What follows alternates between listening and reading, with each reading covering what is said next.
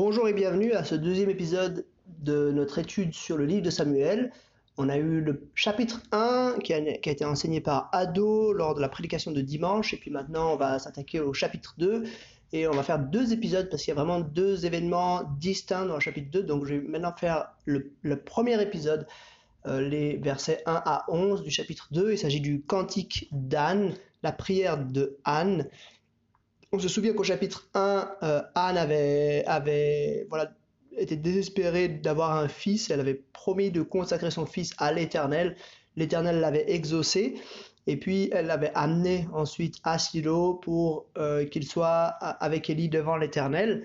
Euh, et puis au chapitre 2, on a cette prière que Anne fait. Je lis donc euh, 1 Samuel chapitre 2, les versets 1 à 11. Anne fit cette prière. Mon cœur se réjouit en l'Éternel. Ma force a été relevée par l'Éternel. Ma bouche est ouverte contre mes ennemis car je me suis réjoui en ton secours. Personne n'est saint comme l'Éternel. Il n'y a pas d'autre Dieu que toi. Il n'y a pas de rocher pareil à notre Dieu. Ne prononcez plus de paroles hautaines, que l'arrogance ne sorte plus de votre bouche, car l'Éternel est un Dieu qui sait tout ce qui pèse, euh, qui sait tout et qui pèse la valeur de toutes les actions. L'arc des puissants est brisé et les faibles ont la force pour ceinture.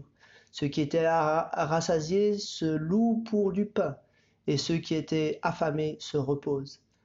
Même la stérile accouche sept fois, et celle qui avait beaucoup d'enfants devient flétrie. L'Éternel fait mourir et il fait vivre. Il fait descendre au séjour des morts et il en fait remonter.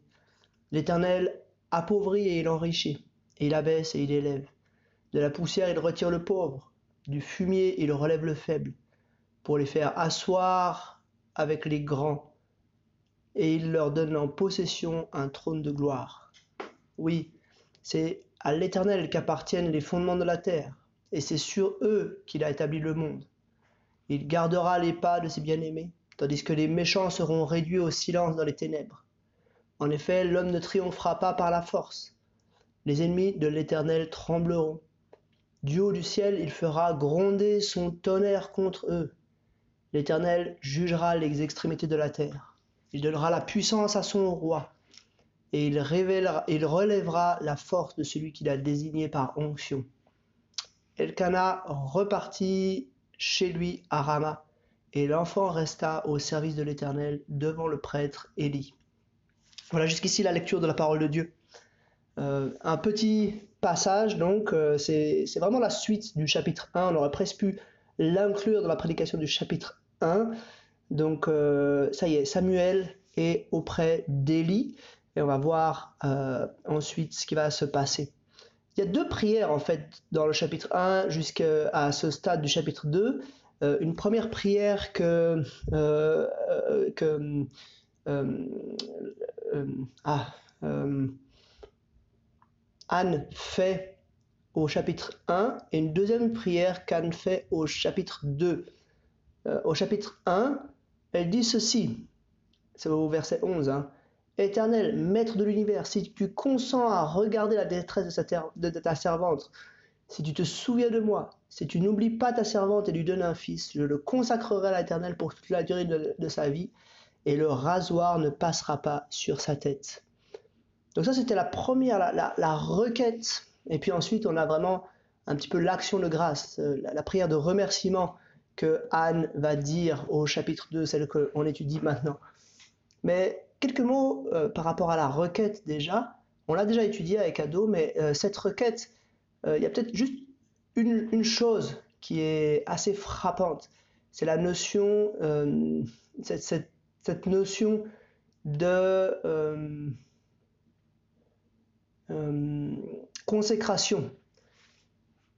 Elle promet de consacrer son fils à l'Éternel pour toute la durée de sa vie comme les Lévites dans la loi devaient être consacrés à l'Éternel à partir de 25 ans, donc lui c'est encore plus, il est consacré pour toute la durée de sa vie.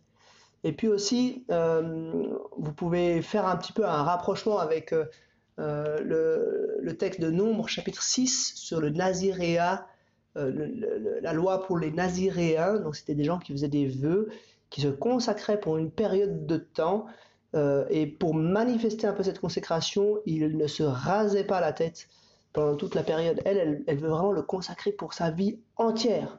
c'est pas juste euh, une, consacration à partir de 25 ans, comme pour les Lévites, ou alors pour un temps donné, comme pour les, euh, ceux qui faisaient vœu de Naziréa, euh, mais c'est vraiment une consécration pour la vie entière.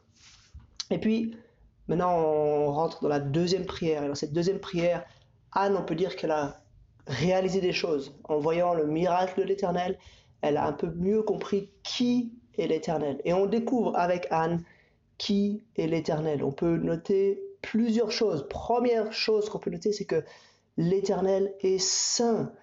Euh, elle le dit hein, euh, au, verset 2, personne n'est saint contre, comme l'Éternel. Saint, ça veut dire quoi? Ça veut dire qu'il ne supporte pas le mal. Il y avait cette, euh, cette, tension avec Pénina, il y avait cette difficulté pour Anne de ne pas avoir d'enfant. Et l'Éternel est intervenu parce qu'il ne supporte pas le mal, il n'aime pas l'injustice. Ça, c'est la première chose qu'on apprend sur l'Éternel. Il y a vraiment une notion assez forte de renversement des forts et des faibles. Il y a une inversion hein, des forts et des faibles, des riches et des pauvres dans cette prière d'Anne. Euh, elle le dit hein, plusieurs fois, l'arc du puissant est brisé et les faibles ont la force pour ceinture. Ceux qui étaient rassasiés se louent pour du pain, donc ils, sont devenus pauvres en quelque sorte. Hein. Et ceux qui étaient affamés se reposent. Même la stérile accouche cette fois, et celle qui avait beaucoup d'enfants devient flétrie. Donc il y a une inversion entre ceux qui ont l'abondance et ceux qui ont peu, euh, parce que l'Éternel, justement, est saint. La deuxième chose euh, qu'on voit euh, par rapport à l'Éternel, c'est qu'il est omniscient. Et ça, c'est au verset 3. Hein. Car l'Éternel est un Dieu qui sait tout et qui pèse la valeur de toutes les actions.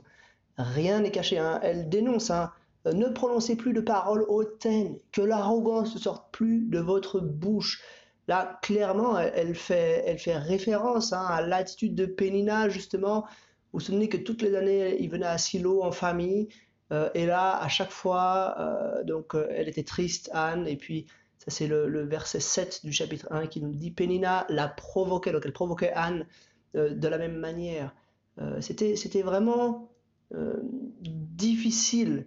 Verset 6 aussi, hein, sa rivale la provoquait pour la pousser à s'irriter de ce que l'Éternel l'avait rendu stérile. et Anne, maintenant, elle a compris. Elle a compris que c'est pas l'Éternel qui la rendait stérile parce que l'Éternel est un Dieu juste, un Dieu bon. elle, voilà, elle dénonce ces paroles hautaines, elle dénonce l'arrogance qui sort de la bouche de Pénina, euh, parce qu'elle sait que Dieu sait tout. Il n'y a rien qui passe au travers des mailles du filet. On peut pas euh, critiquer sous cap ou euh, se moquer des, personnes ou, être dur avec des personnes sans qu'ils s'en aperçoivent. Il sait tout. La troisième chose qu'on apprend sur l'Éternel, c'est qu'il peut tout. Non seulement il sait tout, mais aussi il peut tout parce que euh, voilà, il sait tout, mais peut-être il, pourrait ne pas avoir les moyens d'agir. Il est sain, il sait tout, euh, mais s'il n'a pas les moyens euh, physiques, les moyens, voilà, les, ressources pour agir, ça nous fait une belle jambe entre guillemets. mais lui, en fait, il sait tout. Il fait mourir, il fait vivre. Il fait descendre au séjour des morts, il en fait remonter. il, est tout puissant. il appauvrit, il enrichit il abaisse, il élève. Donc nos destinées sont vraiment dans sa main. Et il a une, une miséricorde particulière pour les pauvres. De la poussière, il retire le pauvre. Du fumier, il relève le faible pour le faire asseoir avec les grands et leur donne en possession un trône de gloire. Euh, on voit que l'Éternel a ce regard particulier. Pourquoi est-ce qu'on peut être sûr qu'il a euh, il a cette puissance d'agir en fonction de sa sainteté, en fonction de sa toute connaissance? Pourquoi est-ce qu'il est tout puissant Ça, c'est euh, le verset 8 qui nous le dit. Hein. C'est à l'Éternel qui appartiennent les fondements de la terre, et c'est sur eux qu'il a établi le monde. Et parfois, on, l'oublie, cette notion de Dieu créateur. Ça nous semble voilà logique, on est des chrétiens, on croit que Dieu est créateur. Mais en fait, c'est bien parce qu'il est créateur qu'il peut tout et que rien ne nous surprend en l'Éternel. Il est celui qui a tout entre ses mains. Euh, il garde ses bien-aimés. Les méchants sont réduits au silence. Euh, et là, euh, bah voilà, ça nous fait penser vraiment au, jugement, et ça, ça sera le, dernier point. Même si peut-être dans cette vie, on a l'impression que parfois les méchants prospèrent, c'est l'Ecclésiaste hein, qui en parle, on a l'impression que euh, ceux qui sont fidèles à l'Éternel sont en fait moins bien lotis que ceux qui lui sont euh, opposés, mais en fait, tout cela sera changé, sera euh, inversé au moment du jugement. Dieu va rétribuer chacun en fonction de l'attitude qu'il aura eue. Et puis la dernière chose qu'on voit, c'est ça, c'est que l'Éternel est celui qui juge. Donc on a vu qu'il est saint, il est euh, celui qui sait tout, il est celui qui peut tout, et il est celui qui juge. Euh, il est juste. Les ennemis de l'Éternel trembleront. Du haut du ciel, il fera gronder son tonnerre contre eux.